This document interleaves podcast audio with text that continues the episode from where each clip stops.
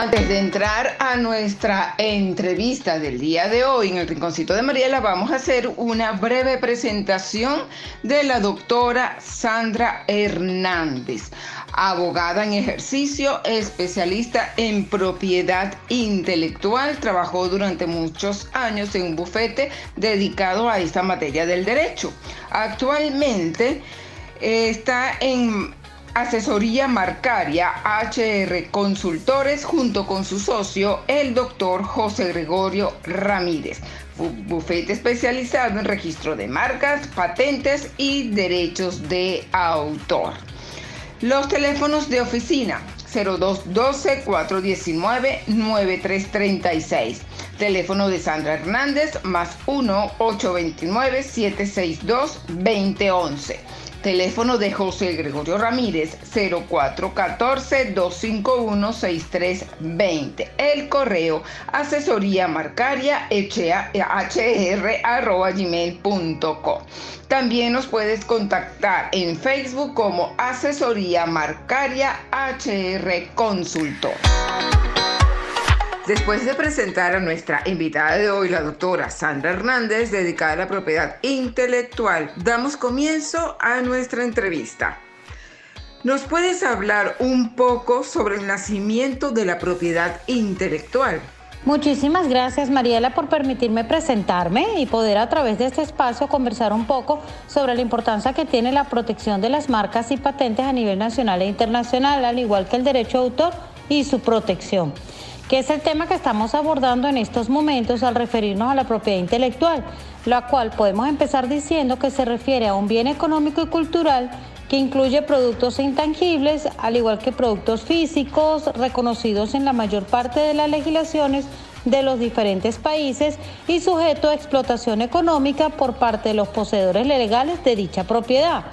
Entonces debemos decir que los derechos de propiedad intelectual o industrial o derechos de autor protegen los intereses de los creadores al ofrecer prerrogativas en relación a sus creaciones. Dando un preámbulo y para poder entender de dónde nace esta importancia de protección marcaria, debo decirte que la propiedad intelectual, en este caso hablamos de marcas, empezó a ser reconocida a nivel mundial en el Convenio de París para la protección de la propiedad industrial en 1883 y en el convenio de Berna para la protección de las obras literarias y artísticas de 1886.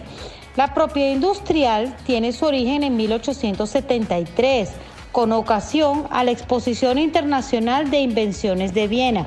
De dicha exposición hubo quienes prefirieron no participar por miedo a que les robaran las ideas de sus invenciones. En ese caso estamos hablando de patentes y que pudiesen ser explotadas comercialmente en otros países por personas distintas a sus inventores.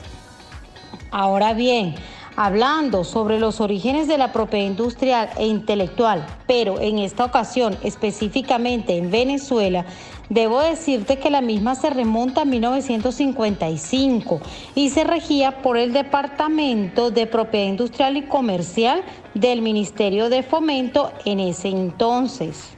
¿Qué es la propiedad intelectual? específicamente en Venezuela? Bueno, te comento que cuando hablamos específicamente de propiedad intelectual, nos referimos a un concepto básico que define la Organización Mundial para la Propiedad Intelectual y que lo define, valga la redundancia, como toda creación de la mente humana, por lo que esté estrechamente relacionado a los activos intangibles, al conocimiento materializado en las invenciones, las obras literarias y artísticas, símbolos, nombres, imágenes o diseños utilizados en el comercio. Y cuando hablamos de propiedad industrial, la misma se protege a través de lo que llamamos patentes, las cuales o las mismas pueden ser de invención, de utilidad o de diseño industrial. Pero imagino que más adelante podemos hablar un poco de cada una de ellas. La propiedad intelectual protege bienes intangibles solamente, Sandra. Tal y como te comentaba antes, la propiedad intelectual protege bienes intangibles cuando hacemos referencia a una idea que está por desarrollarse. La propiedad intelectual se refiere a un bien económico y cultural que incluye, como dije antes, productos intangibles, pero al igual incluye productos físicos, reconocidos en la mayor parte de las legislaciones de los países y sujeto a explotación económica por parte de quienes son poseedores legales. Hay que tomar bien en cuenta eso. Debemos tener claro esta parte. Poseedores legales de dicha marca de producto, servicio o de patentes en cualquiera de su modalidad. Así que partiendo de lo que acabamos de hablar, las marcas son intangibles y por lo tanto susceptibles de registro, ya que las marcas son el identificador comercial de los bienes y servicios que ofrece una empresa y los diferencia de los de la competencia. La marca identifica el producto o servicio que se ofrece en el mercado y permite que los consumidores lo reconozcan. Puedo decirte que las marcas de fábrica, de comercio y de servicio, así como los nombres y denominaciones comerciales, son consideradas intangibles y por lo tanto susceptibles de ser protegidas ante el órgano competente, que en este caso en Venezuela es el Servicio Autónomo de la Propiedad Intelectual, mejor conocido como SAPI. Háblanos un poco sobre el concepto de marca y su clasificación. ¿Cómo están divididas las, las marcas? Las marcas, según la Ley de Propiedad Industrial de Venezuela, que es de 1955, en su capítulo cuarto, habla sobre las marcas comerciales y su significado. Por lo tanto, en el artículo 27 de dicha ley señala, y cito textualmente, Bajo la denominación de marca comercial se comprende todo signo, figura, dibujo, palabra o combinación de palabras, leyenda y cualquiera otra serial que revista novedad, usados por una persona natural o jurídica para distinguir los artículos que produce, aquellos con los cuales comercia o su propia empresa. La marca que tiene por objeto distinguir una empresa, negocio, explotación, o establecimiento mercantil, industrial, agrícola o minero se llama denominación comercial. Lema comercial es la marca que consiste en una palabra, frase o leyenda que, utilizada, que es utilizada por un industrial, comerciante o agricultor como complemento de una marca o denominación comercial. En palabras más sencillas, las marcas es el identificador comercial de los bienes y servicios que ofrece una empresa y los diferencia de los de la competencia. Con respecto a la clasificación de las marcas, las mismas pueden ser de productos y de servicios. Por lo tanto, las marcas identifican al producto o al servicio que se ofrece en el mercado y eso permite que los consumidores lo reconozcan e identifican y así pueden diferenciarse las de productos de las marcas de servicio. Así, por ponerte un ejemplo que es de fácil de recordación y que las personas podrán entender, las bebidas gaseosas de Coca-Cola son ampliamente reconocidas por los consumidores, quienes la buscan y las diferencian de otros productos muy similares. Lo mismo sucede con cualquier otro producto donde exista similitud y diversidad.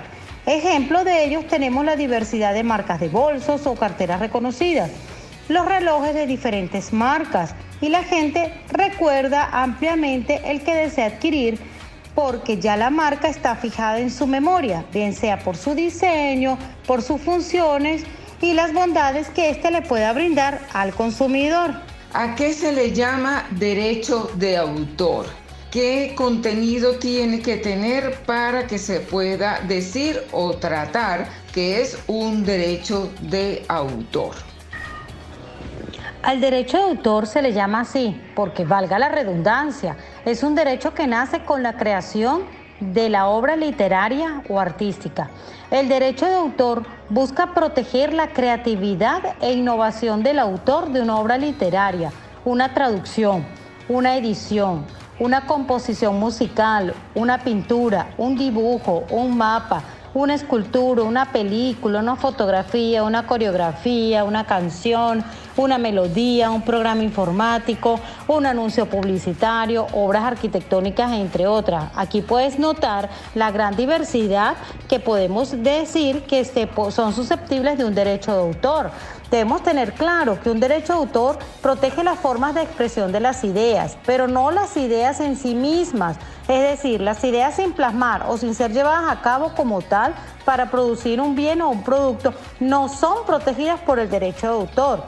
Con todo esto que acabamos de explicar, podemos concluir, Mariela, que el derecho de autor solo protege las creaciones de tipo original e innovadoras procurando evitar el plagio de parte de terceras personas que quieran obtener algún beneficio. Porque como siempre hemos dicho, nadie va a copiar lo malo, todo el mundo que quiere copiar lo hace de lo bueno. Como ya te indiqué, Mariela, el derecho de autor protege innovación de las diferentes formas de expresión, es decir, a través de una obra literaria o artística. Sin embargo, el derecho de autor también abarca otros conceptos legales que son tan importantes como la innovación. Y es que a través del derecho de autor se busca regular y proteger el uso y distribución de las obras o bienes cuya titularidad está reconocida ante la ley.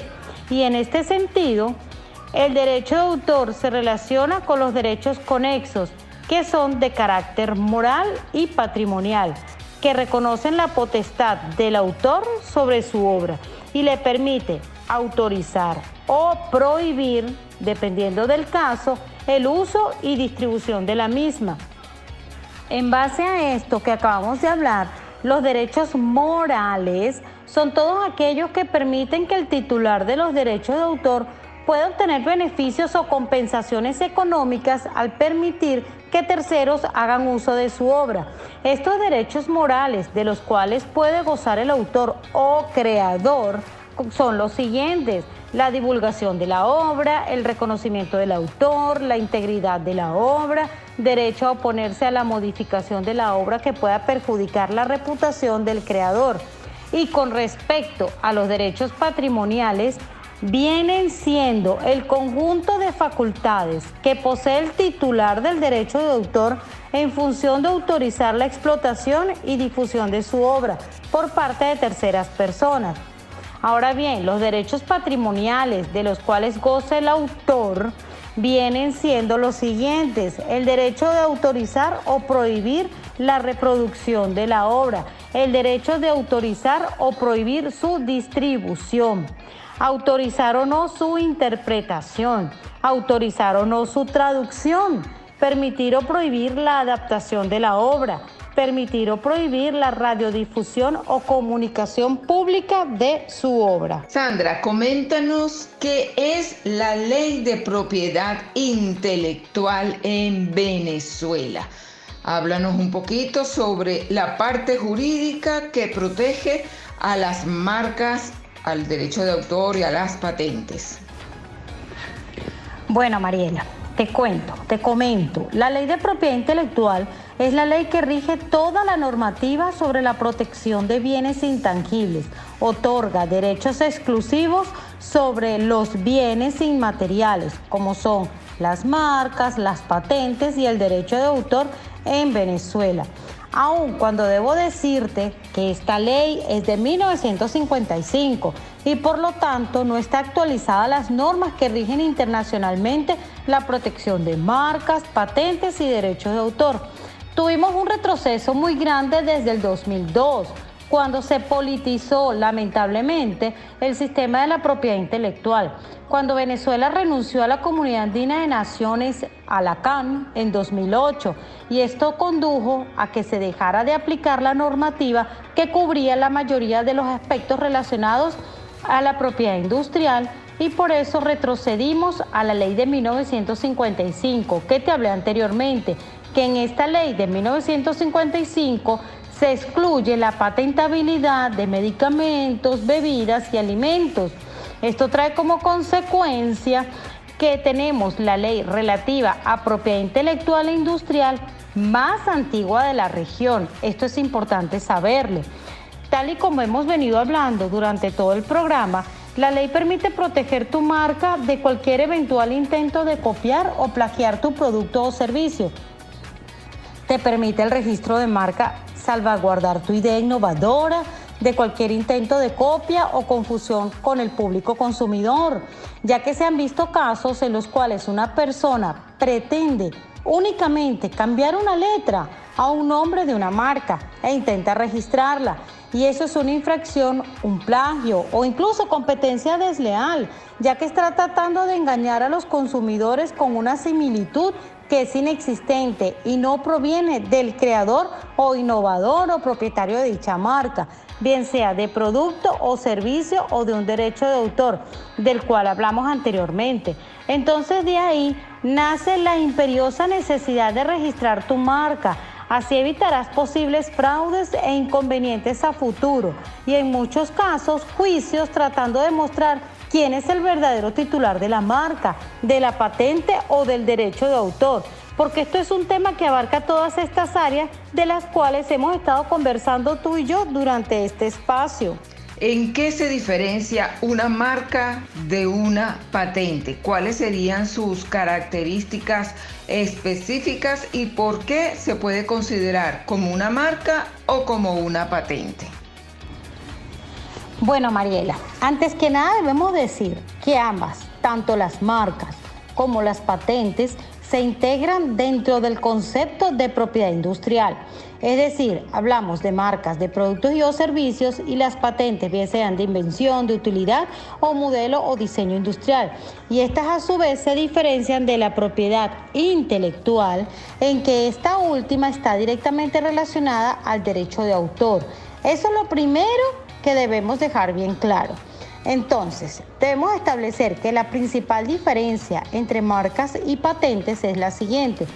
Las marcas o nombres comerciales protegen combinaciones gráficas, es decir, marca comercial o diseño o denominativas, únicamente nombre de la marca, que ayudan a distinguir en un mercado productos o servicios de otros similares de la competencia. Mientras que para el caso de las patentes, estas son invenciones protegidas que pueden ser productos o, procedimientos susceptibles de reproducción y reiteración con fines industriales. Entendido esto, una patente tiene como finalidad proteger una invención, mientras que la marca protege la identidad y reputación de los productos o servicios de las empresas que los prestan. Es importante destacar que una marca no es susceptible de, de patente. La marca únicamente se registra. Para el caso de registro de marcas y patente, en estos momentos se rige por la Ley de Propiedad Industrial de 1955.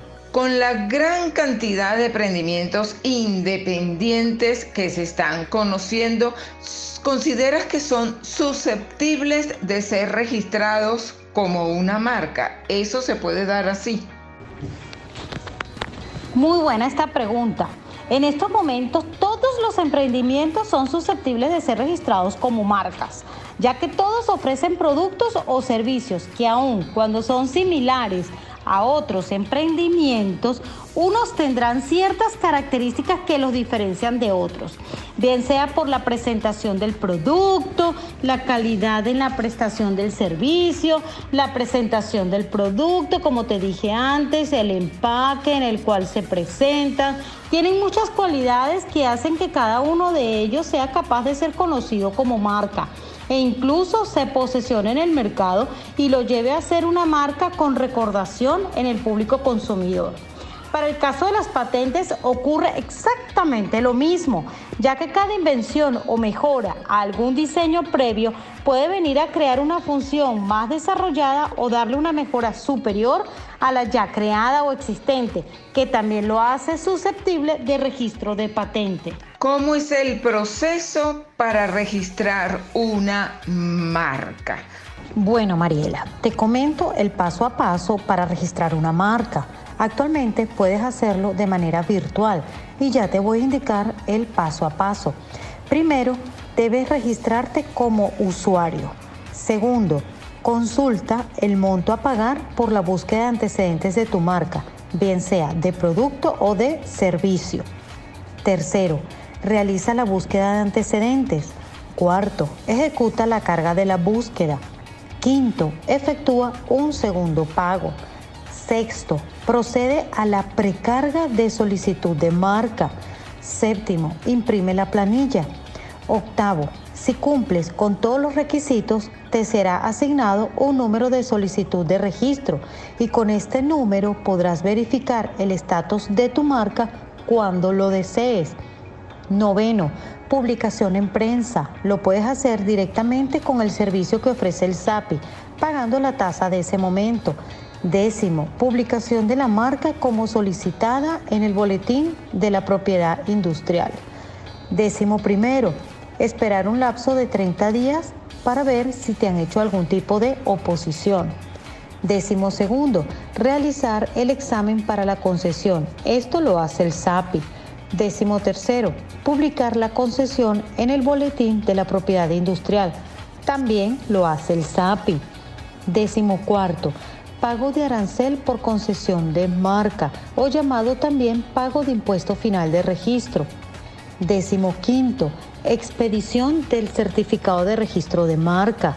Ahora bien, debemos aclarar que no siempre es así de sencillo el proceso, porque pueden surgir oposiciones y eso retrasa todo el proceso final de concesión de marca, ya que al tener una oposición, esta tiene un lapso para responder correspondiente a 30 días.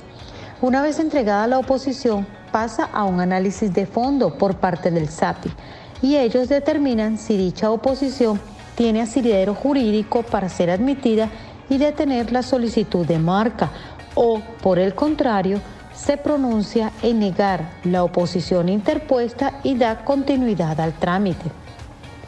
Ahora bien, puede ser que la parte considere que su oposición es válida y por lo tanto intente ejercer el recurso de reconsideración.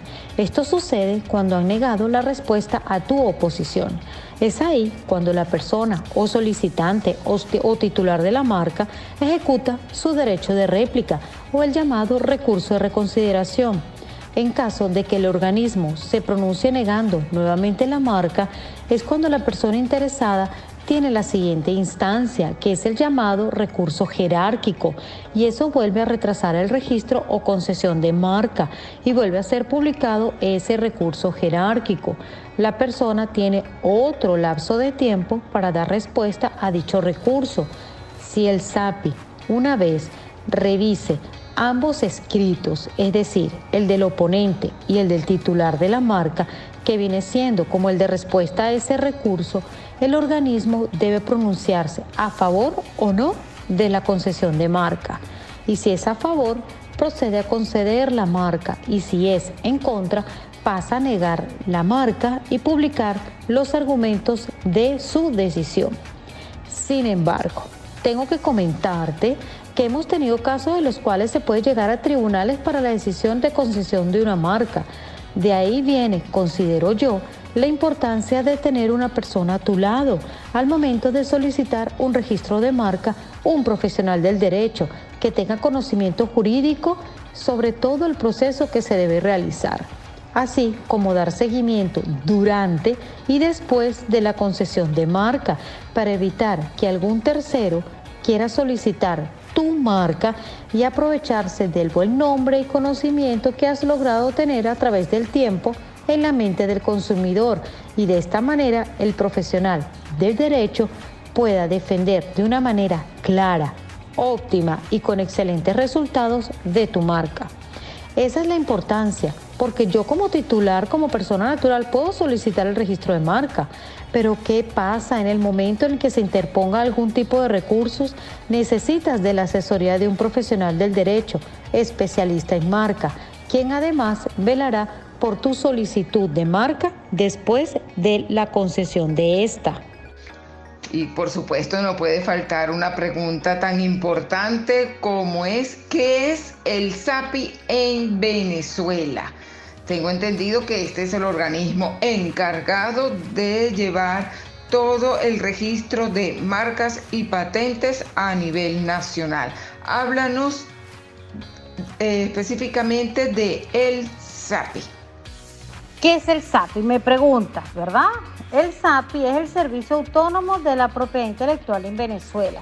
Es un organismo adscrito al Ministerio del Poder Popular de Comercio Nacional que ejerce la competencia sobre la propiedad intelectual que le corresponde al Estado venezolano en materia de derecho de autor, marcas y patentes. Y es el único organismo a nivel nacional que tiene competencia para el ámbito de la propiedad industrial e intelectual en Venezuela. Todos los trámites para estas gestiones que hemos venido conversando se realizan efectivamente única y exclusivamente en el SACI.